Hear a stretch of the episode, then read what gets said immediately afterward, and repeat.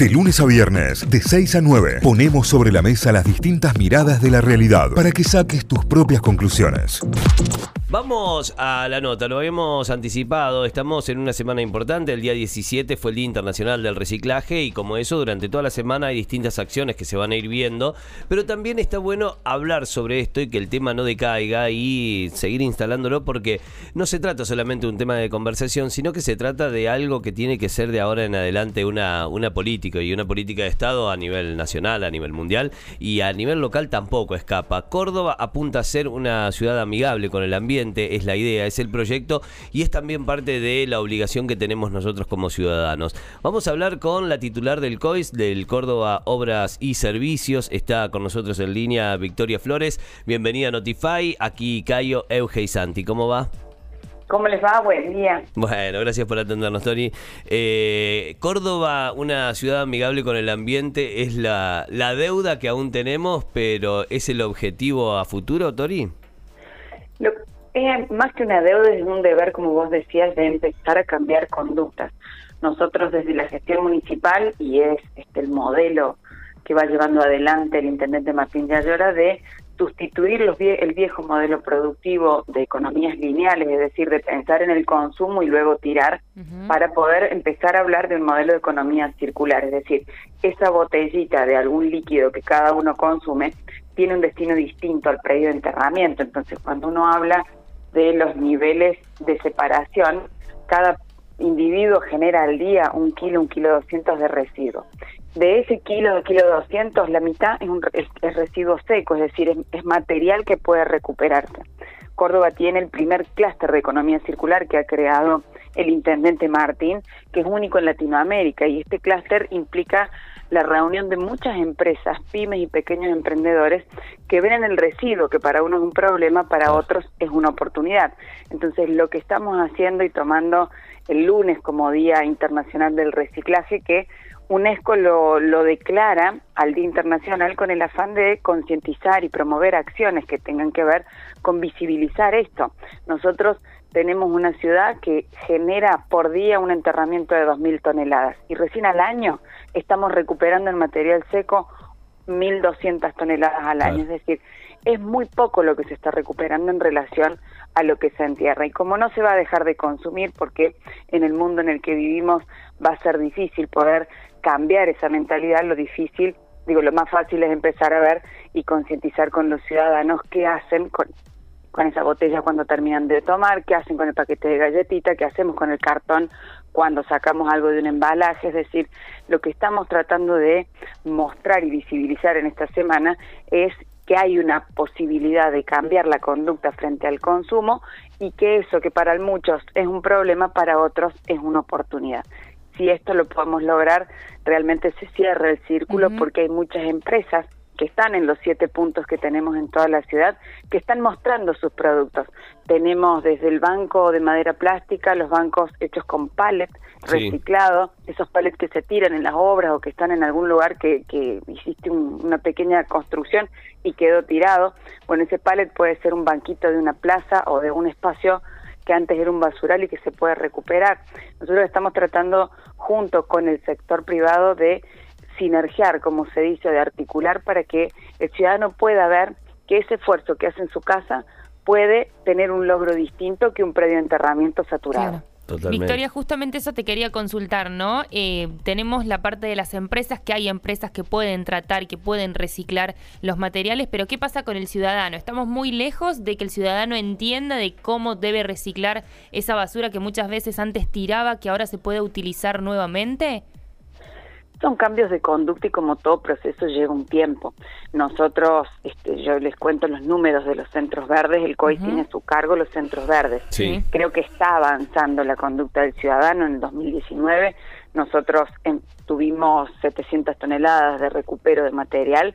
2020, con cuatro meses cerrados por la pandemia, llegamos a las 830 toneladas al año y este año, en lo que va del año, llevamos más de 400 toneladas, es decir, apuntamos a terminar el año con un 30% más de material.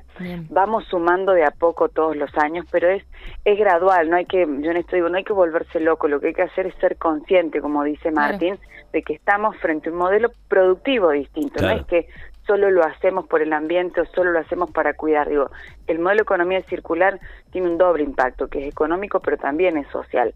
Hay muchas cooperativas, existe el arte del reciclado y de hecho en nuestros centros verdes viven más de 200 familias de la separación. Eso que el vecino en su casa separa, lo pasa a buscar uno de los camiones que pasa una vez a la semana y llega al centro verde donde se separa, se clasifica, se enfarda y se devuelve a la industria, sea del plástico, del tergopor, del tetra, para que vuelva a ser el mismo producto que era. Entonces, si tenemos conciencia de esa circularidad, es donde vamos a poder realmente pensar en un modelo productivo, porque ese es el, el lugar en donde vamos a generar empleo genuino. Claro, Claro, claro. Si recién te enganchás, si recién prendés la radio, recién tal vez te subís al auto, estamos dialogando con Victoria Flores, es la titular del COIS, del Ente Córdoba Obras y Servicios. Eh, Victoria, llega mucho mensaje siempre, cada vez que tocamos estos temas o cada vez que hablamos sobre el reciclaje o el separar residuos, siempre está eh, y nunca falta el oyente, la oyente enojado, enojada con que, eh, nada, separamos los residuos, después viene el camión y mezcla todo, seco y húmedo, al final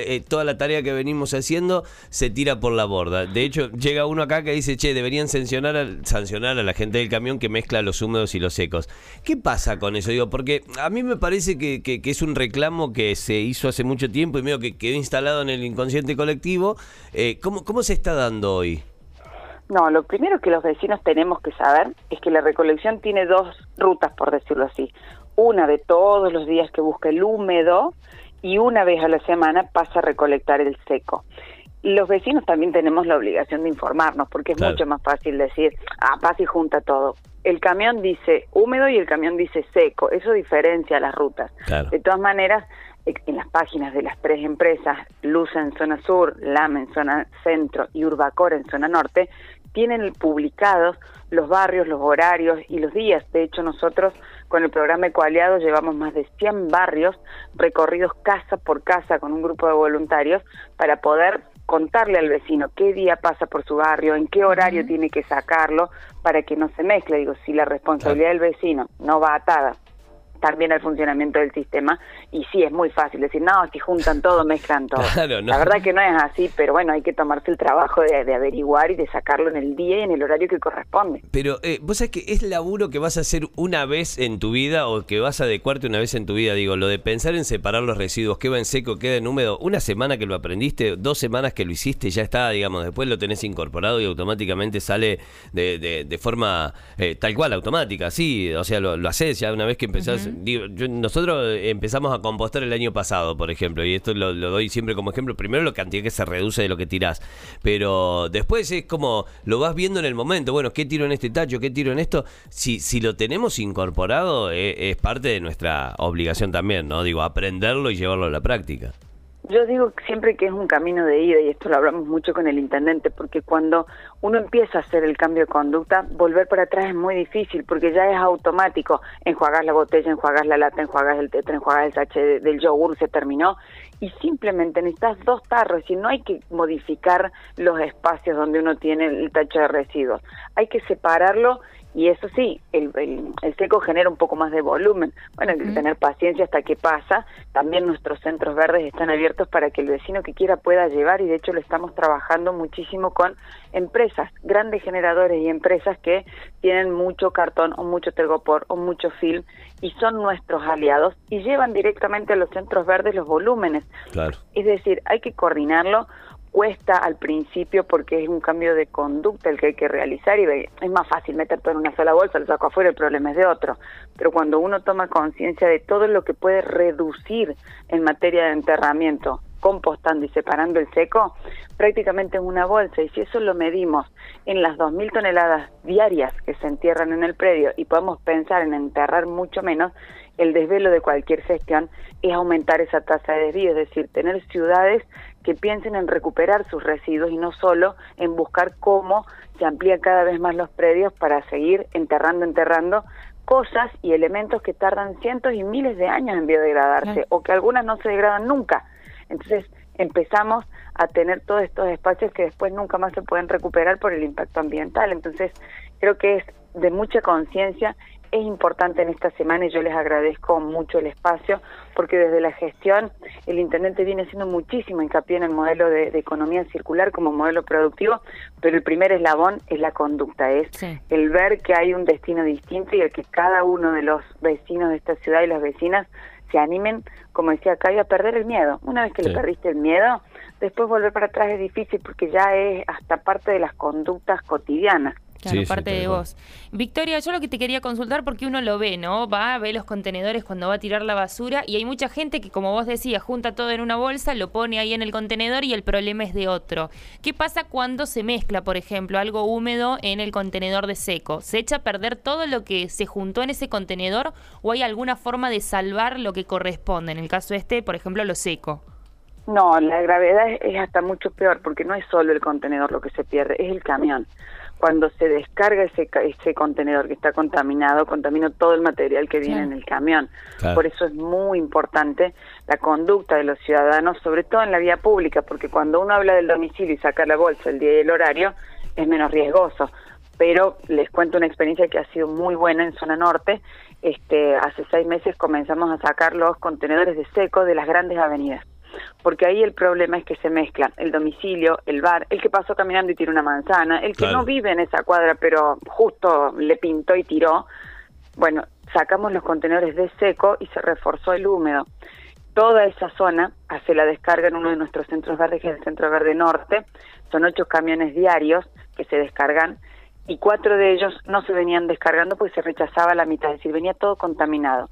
Desde el año pasado ya no rechazamos más ningún camión desde que sacamos estos contenedores, es decir, el comportamiento individual del vecino es muy bueno y aumenta los porcentajes.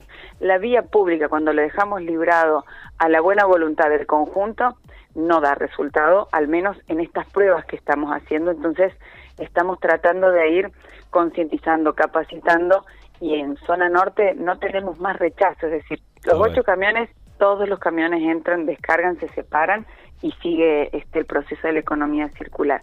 Así que vamos avanzando de a poco. Yo Córdoba es una ciudad muy grande, tiene 576 kilómetros y este un millón y medio de habitantes, así que necesitamos la colaboración no solo del vecino, sino del empresario, de aquel gran generador, que se inscriba, colabore, armemos sus planes de gestiones ambientales porque hay maneras de trazar el residuo para que no llegue al preenterramiento. Es un poco esto es lo que hay que tomar conciencia en esta semana y sobre lo que estamos haciendo mucho hincapié y créanme que es, es difícil, es arduo, pero cuando el vecino, la vecina o el empresario hace un clic, ya empezamos a ver cómo desde estamos haciendo pruebas con algunas empresas constructoras, cómo de ese residuo, ese escombro que tiran, se puede hacer 0,20, cómo podemos generar otras industrias con el caucho de las gomas, con el plástico, digo, no solo los residuos que uno está habituado, el papel, la latita, sino pensando en cómo tratar los voluminosos también. Y la verdad es que las pruebas hasta ahora